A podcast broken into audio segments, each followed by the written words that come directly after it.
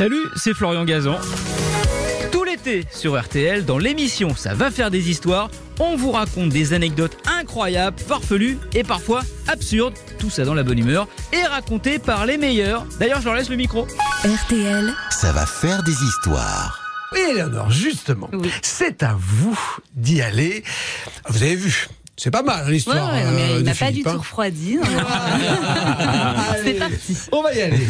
Alors moi, c'est une histoire, euh, comme la plupart de mes histoires de santé, qui démarre donc dans un hôpital. Ouais. C'est le professeur Emmanuel Flamand Rose. Et là, Ah, je- déjà, voilà, rien que le nom, déjà là, ça existe Ça existe, je précise tout de suite. C'est un grand neurologue et c'est son vrai nom. Donc voilà, c'est pas un pseudo. Le professeur Emmanuel Flamand. Je vois la tête de Stéphane qui n'y croit pas, mais je vous jure que Bon c'est vrai. Vous vérifiez. Il est neurologue à la Pitié-Salpêtrière. Très bien. Et du coup, il est spécialiste des dyskinésies. Alors là, un peu plus sérieusement, la dyskinésie, c'est tout ce qui est les mouvements involontaires. Alors ça peut aller du simple tic au tremblement, mais ça peut être vraiment invalidant. Ça peut aussi être des grands gestes qui peuvent euh, vraiment euh, être très handicapants au quotidien. Donc il est spécialiste des dyskinésies et au début des années 2000, il n'a pas de traitement à proposer à ses patients. Un jour, il va dans un congrès aux États-Unis où il y a tous les chercheurs de la communauté internationale qui sont là pour, euh, bah, qui parlent de leurs avancées, etc. Et euh, il y a un patient qui l'interpelle dans les allées et qui lui dit "Écoutez, personne veut me croire, mais moi je, je suis atteint de cette maladie qui était en plus une forme très très rare de la maladie et particulièrement invalidante."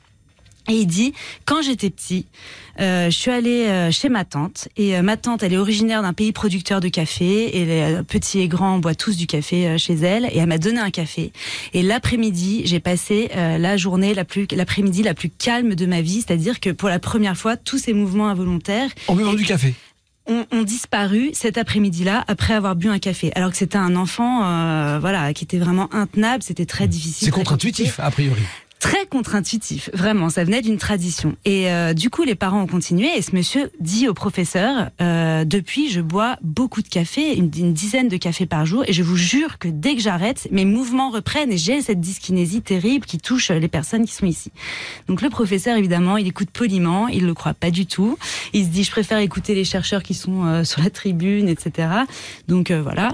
Mais quelques années plus tard, il reçoit un patient euh, dans son hôpital à Paris qui lui raconte à peu près la même chose. Il a constaté qu'en buvant un petit café euh, après le déjeuner, eh ben ça avait canalisé tous ses mouvements. Donc là, le professeur se dit bon, soit c'est une coïncidence. Voilà, il est un peu dans le doute et il décide de tester. Il demande à ses patients euh, atteints de cette forme de dyskinésie très rare euh, de tester, de prendre du café. il attend leur retour et les retours sont très positifs. Et donc c'est complètement dingue parce que il a mis beaucoup de temps à convaincre ses pairs évidemment parce que la communauté scientifique se disait, enfin avait la même réaction que lui au départ vraiment euh, ne pas y croire. Et en réalité, il a obtenu des fonds pour mener une avancée, une, étude scientifique euh, il y a deux ans, il me semble, euh, lancée par l'Inserm, etc. Et les résultats sont tombés l'année dernière. Et ils sont très concluants. 87% des patients qui avaient cette forme de dyskinésie très sévère et qui avaient vraiment une vie euh, terrible, hein, euh, grâce au café fini. Et, euh, N'importe voilà. quel café ou un type de Alors, café c'est des prescriptions très précises Ouais. euh, qui, Ah oui. qui faisaient des tests en fait, mais c'est vraiment. Alors, je peux pas rentrer dans les détails, mais c'est vraiment euh, la façon dont la caféine se fixe sur un récepteur du cerveau. Et du coup, le professeur Flamand Rose, il a quand même trouvé euh, le médicament le plus accessible et le moins cher au monde, et qui traite Ah ouais. une maladie euh, rare et, et jusqu'ici euh, incurable. Mais Éléonore, du café, du café, d'accord, mais what C'est else bon le café. hein. Franchement, ça suffit pour le professeur Emmanuel Rose. C'est déjà euh, vraiment une belle histoire euh, de découverte médicale. Histoire étonnante. Et c'est Ouais. vrai que normalement, dans, dans, dans, dans l'imaginaire collectif, le café, Mais c'est un excitant. Ouais. Ça Bah agite, ça nous Bah rend oui. nerveux. Exactement, mais euh, voilà, c'est la Bon. façon dont ça se fixe sur un récepteur du cerveau. C'est très pointu. Alors, il y a beaucoup d'études encore qui sont menées, mais euh, oui, on ne voilà, sait pas encore ça- trop pourquoi, mais c'est comme ça. ça Exactement, ça, on va. C'est encore le mystère. Comme quoi la nature a souvent des réponses à nos, à nos mots. Ouais. Et d'ailleurs, quand, quand, on, quand on sait qu'on détruit parfois des forêts entières, Ouais. on se dit qu'à l'intérieur de ces forêts, il y a peut-être des, des, des, des, des composants qui nous soigneraient.